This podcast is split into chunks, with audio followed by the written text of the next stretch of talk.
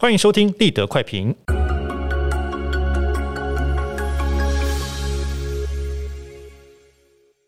大家好，我是台视国际中心资深编译张立德。台湾七月十三号为解封，那在经过两个月的软封城之后，这个微解封也让大家心情上至少可以放轻松一点。那在封城期间，其实我相信蛮多人都改变了他的生活方式，就是在生活方式上面做了一点调整。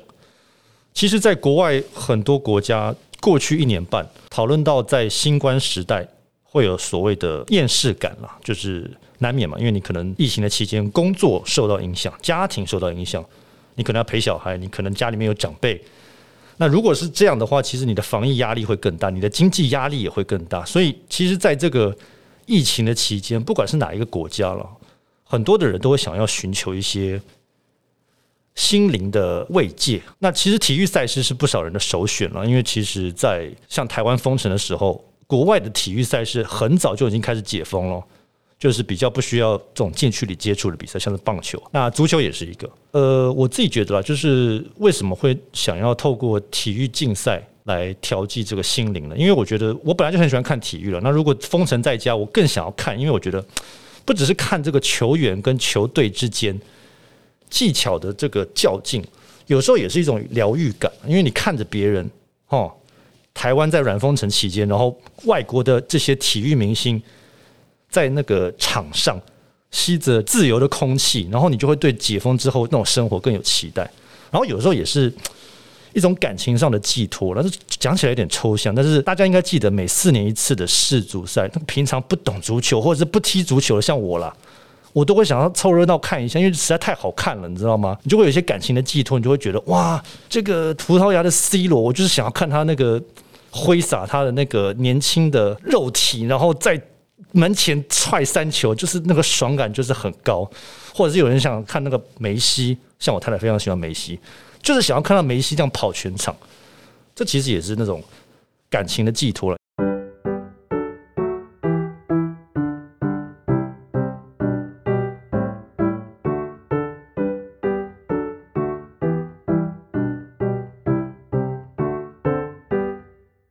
讲到足球，世界这个足坛的一件盛事啊，欧洲国家杯，也就是欧国杯，刚刚才落幕。那今年欧国杯，我们看到一个史诗级的对决哈，一边是意大利，他在国际赛已经累积三十三场连续不败的记录，这非常困难。然后他在欧国杯其实已经有。五十三年的冠军干旱，就是过去五十三年没有拿过欧冠、欧国杯的冠军了哈。很多人可能都还没有出生。上一次，虽然他二零零六年拿到世足的这个冠军金杯，但是这个冠军干旱五十三年也是够久了啦。但是另外一边地主队英格兰队哦，欧国杯的冠军干旱五十五年，他从来没有拿过欧国杯的冠军呢。而且上一次拿到国际大赛的冠军是一九六六年。威廉王子都还没有出生哦，世足赛的冠军等的真的是有够久。其实他是欧洲最久冠军干旱的一个欧洲球队，但是因为今年这个欧国杯在十个国家、十一个城市举办，然后最后几场包括呃准决赛还有决赛是在英国伦敦举行。所以我会说，英英格兰是今年的这个主场球队哦，气势非常的旺哦。年轻的球队很多，这个年轻的球员这个潜力无穷，而且他们有超强的主场优势。大家如果有看比赛的话，其实也知道，九万人的球场坐进了六万人哦。英国王室跟首相还有女王赛前的祝福，当然这事后看起来好像是有点压力啊。另外就是场边的超级啦啦队，贝克汉哦，英国前国脚，大家应该知道。还有正在英国拍片的阿汤哥，他拍那个不可能任务啊，因为疫情的关系，一下子取消，一下子又恢复。诶，他去看了那个温网赛，然后之后又去看了这个欧国杯。另外就是这个英国的呃名模凯特摩斯啊，这场边都是这些超级啦啦队的球员。当然这场比赛看下来就觉得，啊、对英格兰来说还是蛮可惜的啦，最后还是。敌不过他们所谓的 PK 魔咒，对，最后是在 PK 战这个饮恨。但是我觉得对英格兰的球迷来说了，其实我也算半个英格兰球迷吧，在英国住过一年，我会觉得哦，其实未来还是蛮有希望的。而且大家不要忘记，因为这一年的欧国杯的这个比赛是延后一年举行哦，因因此相隔一年，短短的一年，世足赛又要登场，明年是二零二二年世足赛在卡达举行，所以我觉得，诶，大家已经在开始讨论了。英国媒体在讨论今年的英格兰队，好，明年世足赛要报一箭之仇，应该很有机会。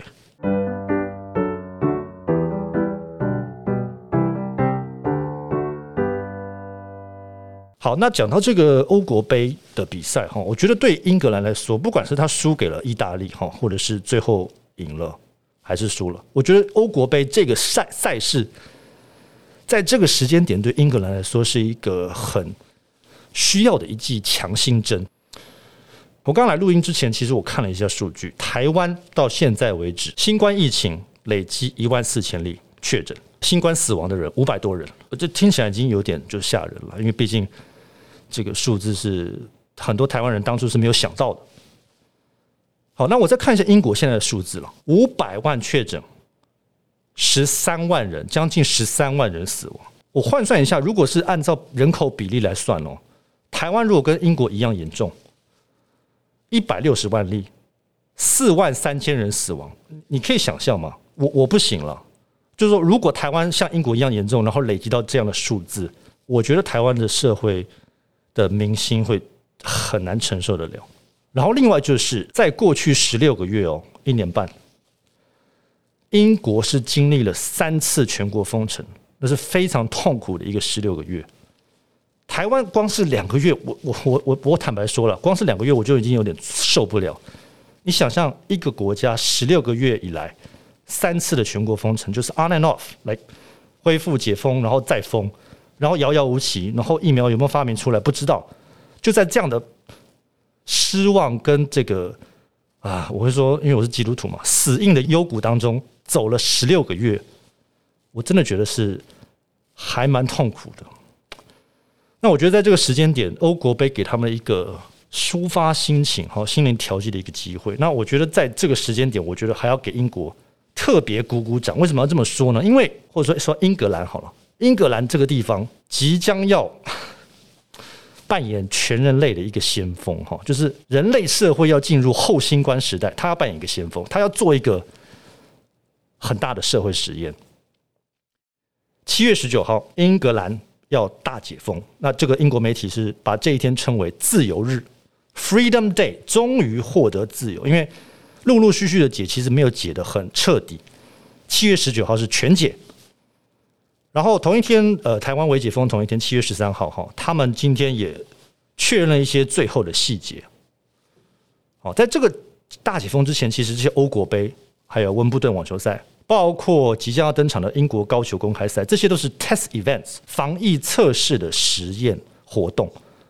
但是其实已经有六万人啊、三万人啊、两万人进场。OK，没关系。但是七月十九号是真正的全面解封，到时候开始。没有社交距离的规定哦，口罩本来是说呃有可能保留，现在看起来是说建议佩戴。那你也知道，如果是在这些国家，你如果没有法律限制的话，其实口罩就是不戴了。群聚限制本来是六人，室内六人，室外三十人，现在也全部都不用了。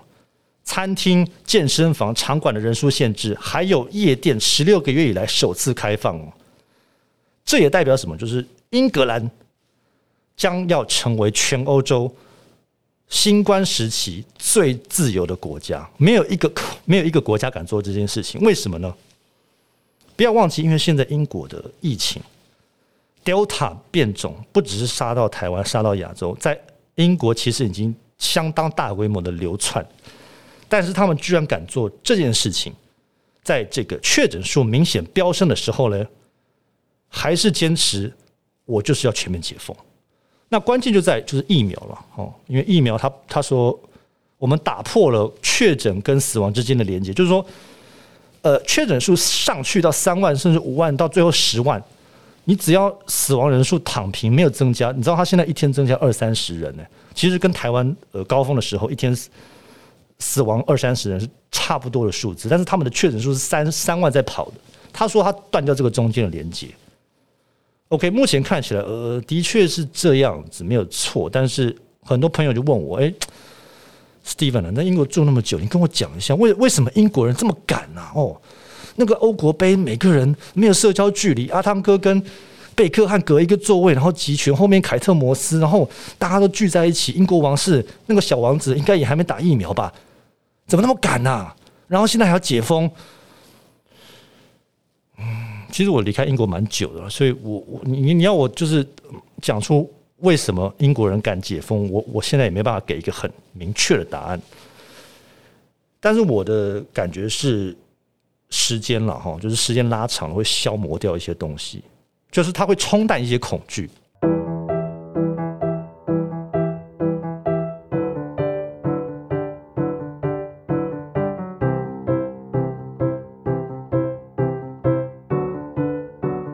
我看一下最新的一个一份民调哈，就是英国的 YouGov，也是一个公信力蛮高的一个市调的公司。他最近一份民调，他就问说：“哎，七月十九号全面解封，民众你们同不同意？支不支持？”那其实台湾呃有陆陆续续做这样的这个民调哈。那这份民调在英国做，这数字让我看了呃，哎，可能台湾人看了也会觉得有一点惊讶哦。以英国现在疫情来说，居然百分之五十八的人支持七月十九号大解封，不要再延了。而且哦，他这个百分之五十八的比例是各年龄层，你大家可能会觉得。嗯，老年人可能会比较怕一点，或者是嗯，年轻人要工作怕中标，但是他的各年龄层都百分之五十八左右，有些甚至更高到六十。然后还有另外一个数字，就是百分之九十的受访者相信新冠病毒会继续在社会当中流窜，意思就是说，哎，跟英国强生前几天说的话一样，新冠病毒 is here to stay，就是他要。留在人口当中，我们必须要跟新冠病毒共存。我看很多英国人也接受了这个事实。另外一份数据就是说，他们有很高的比例支持，就是说，如果后来看到因为新冠然后住院或死亡人数增加的时候，要不要再封？诶，蛮多人支持的。虽然首相强生说解封不可逆，就是说不会再解了再封，但是从呃过去一年多的。轨迹来看，呃，其实有这个可能了。当然，全面做解封的做法，不管是在哪一个国家都很有争议，在英国特别如此。但是，我觉得，呃，这个是强生在放手一搏哈。当然，有人会说，最极端的做法就是你你封嘛，就继续封，封到百分之九十甚至百分之百的人打到疫苗。但是这是不可能的哈，大家应该知道。另外就是说，全面解封，我们看到就是。一个社会，我我们现在以英国为例子，全面解封，各行各业之间会有一些拉锯，一定会有一些产业说绝对不要解了。哪些产业？这个时候到时候在台湾一定也会看到，医护一定说不要，因为已经累了一年多了。然后你你你现在解封之后，住院的人数又增加，急诊的人数是增加，而且不要忘记哦，过去一年多在英国其实累积很多的手术都没有动。然后很多的高龄人说：“我绝对不要解封。”很多不接种的人他也说：“我不要解封。”但是什么产业的人会会需要解封？观光一一定要，因为你你没有解封，没有观光啊。观光的产业实在是太大了。然后餐饮，台湾七月十三号微解封，有一些部分的餐饮也解除了限制。夜店，英国的夜店实在太好玩了，太嗨了。你知道，年轻人其实已经忍了很久。另外就是足球，像这些体育的赛事。还有运动相关的产业，所以我们会看到就是各行各业之间的拉锯。那英国首相强森他现在决定就是要放手一搏，他接受到的是产业界的压力，也接收到来自党内解封派的压力。当然，我们要呃可以说很欣赏英格兰这样的勇气了哈。但是未来英格兰到底会成为一个成功的解封的典范呢，还是一个不良示范？其实我觉得很快就会揭晓。以上就是今天的立德快评，下次见。